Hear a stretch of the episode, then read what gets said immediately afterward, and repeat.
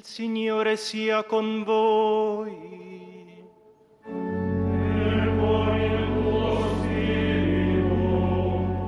Dal Vangelo secondo Matteo. Aus dem heiligen Evangelium nach Matthäus.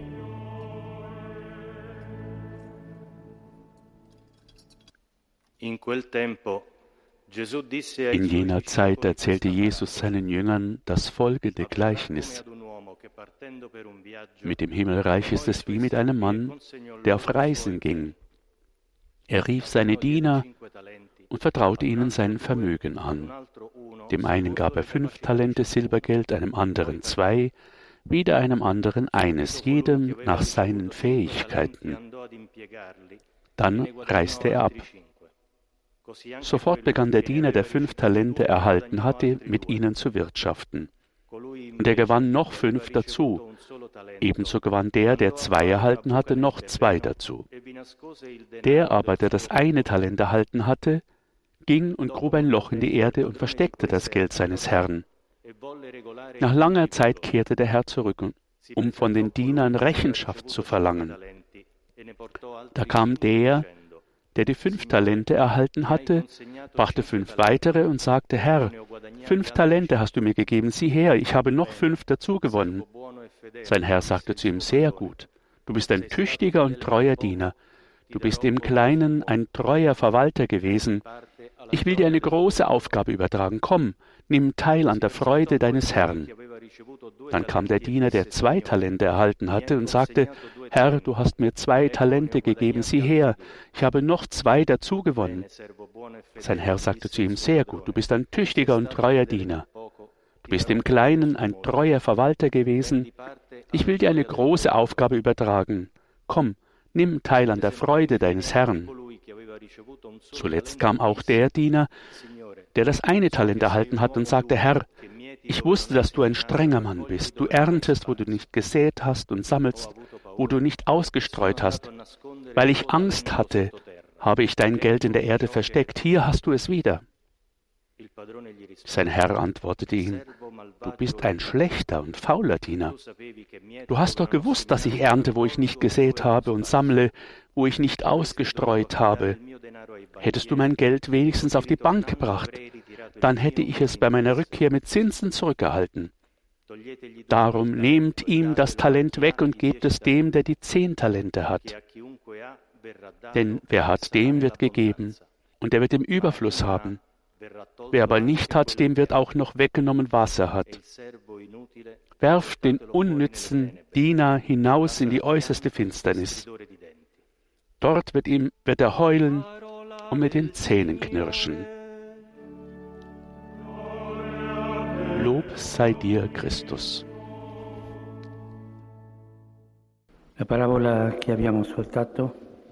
Das Gleichnis, das wir eben gehört haben, hat einen Anfang, eine Mitte und ein Ende, welche den Anfang, die Mitte und das Ende unseres Lebens erhellen. Der Anfang.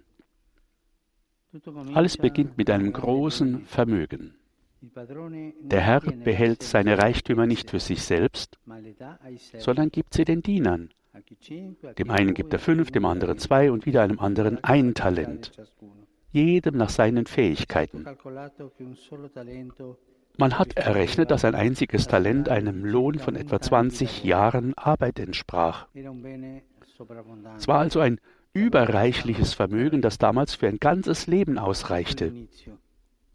Das also ist der Anfang. Auch für uns begann alles mit der Gnade Gottes. Da der Vater so viel Vermögen in unsere Hände gelegt hat, indem er jeden von uns unterschiedliche Talente anvertraut hat.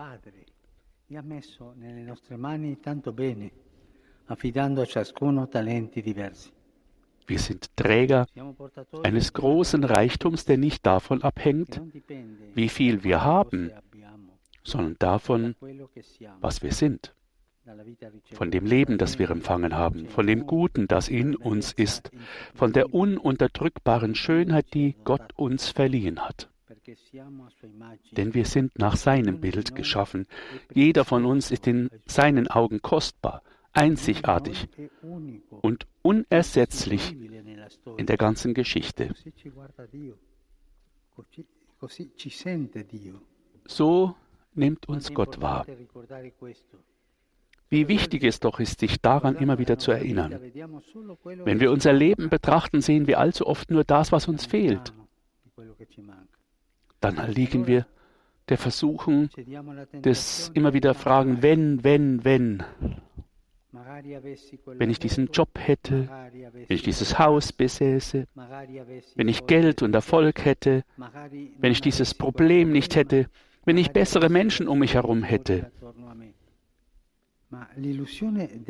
Die Illusion des Wenn hindert uns daran, das Gute zu sehen und lässt uns die Talente vergessen, die wir haben. Aber Gott hat sie uns anvertraut, weil er jeden von uns kennt und auch weiß, wozu wir fähig sind. Er vertraut uns, trotz unserer Schwächen. Er vertraut auch jenem Diener, der das Talent dann verstecken wird. Er hofft, dass auch er trotz seiner Ängste das, was er erhalten hat, gut nutzen wird. Kurz gesagt, der Herr bittet uns, die Gegenwart zu nutzen und dabei nicht immer der Vergangenheit nachzutrauern, sondern aktiv seine Rückkehr zu erwarten. Das ist eine schlechte Sehnsucht,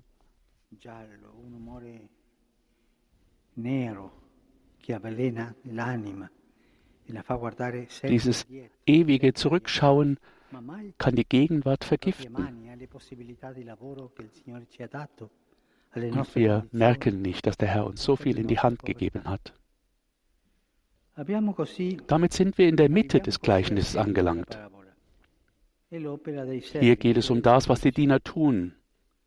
Das heißt, es geht um ihren Dienst.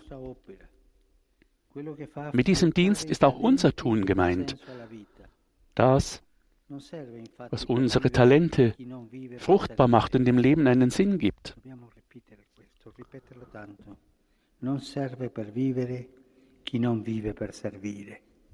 Das sollten wir uns immer wieder wiederholen.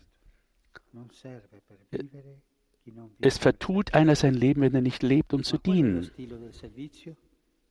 Und wie sieht dieser Dienst aus? Im Evangelium werden diejenigen als gute Diener bezeichnet, die etwas riskieren. Sie sind nicht übervorsichtig und zurückhaltend, sie bewahren nicht auf, was sie erhalten haben, sondern sie setzen es ein. Denn ein Gut, das nicht investiert wird, geht verloren. Und die Bedeutung unseres Lebens hängt nicht davon ab, wie viel wir beiseite legen, sondern davon, wie viel Frucht wir bringen. Wie viele Menschen verbringen ihr Leben nur damit, Besitz anzuhäufen. Sie sind darauf bedacht, dass es ihnen gut geht, anstatt dass sie Gutes tun. Aber wie leer ist ein solches Leben, das die Bedürfnisse, das Bedürfnissen nachjagt, ohne auf die Bedürftigen zu schauen. Wenn wir über Gaben verfügen, dann nur, um anderen eine Gabe zu sein. Fragen wir uns doch einmal, schaue ich immer nur darauf, was mir fehlt, was ich nötig habe?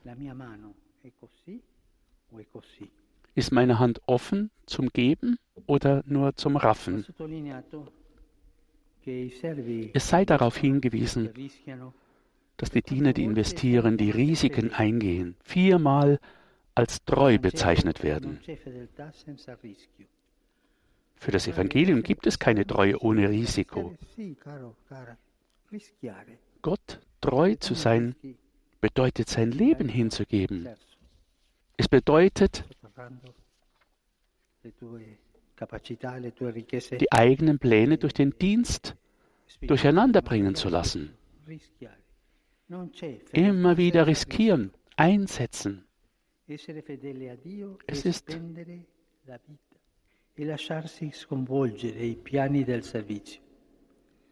es ist traurig.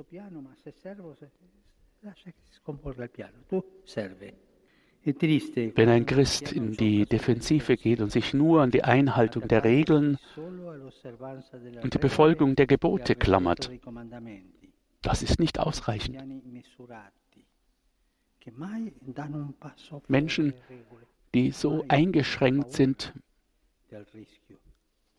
dass sie gar nicht bereit sind, ein Risiko einzugehen. si prendono cura così di se stessi da non rischiare mai, questi incominciano nella vita un processo di mummificazione dell'anima. Menschen, die immer nur darauf schauen, wo sie selbst bleiben, die mumifizieren sich selbst. Die Treue zu Jesus besteht nicht allein darin, keine Fehler zu machen.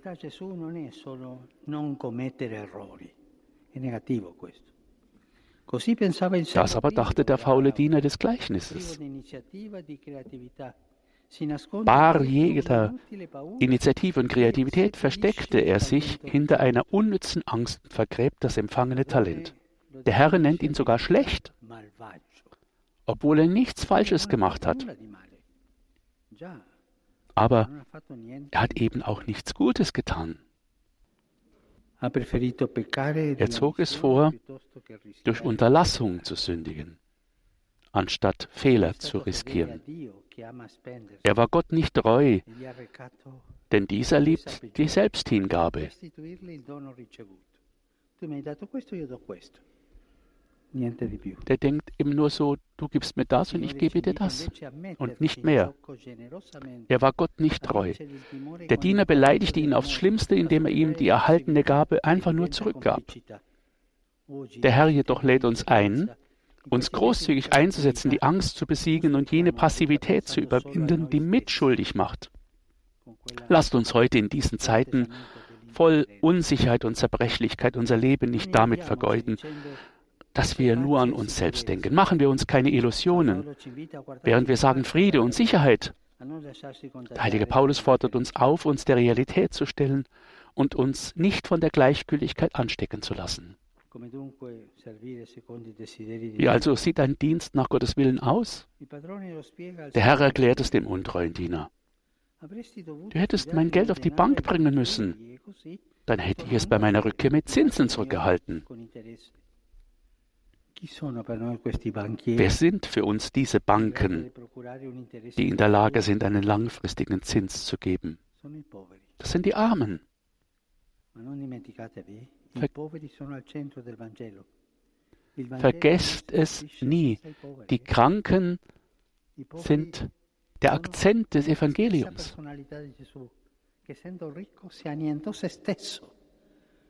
Denken wir an den Herrn selbst der sich arm gemacht hat für uns, damit wir reich werden.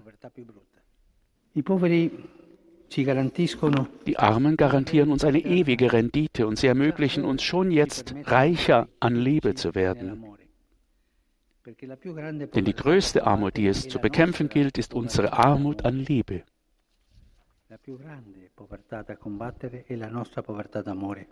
Die größte Armut, die es zu bekämpfen gibt, ist die Armut unserer Liebe il cui valore è superiore alle perle, dice il libro.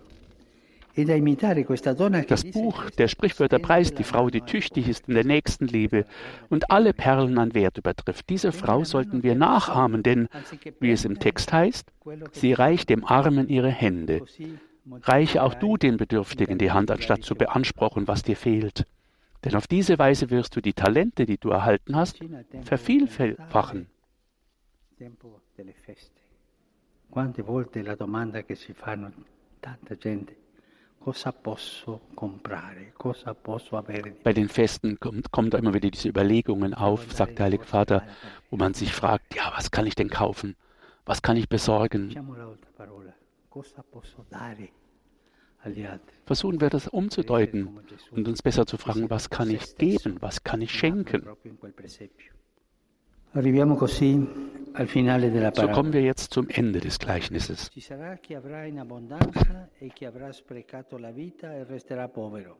da wird es denjenigen geben, der im Überfluss haben wird, und denjenigen, der sein Leben vergeudet hat und arm bleiben wird.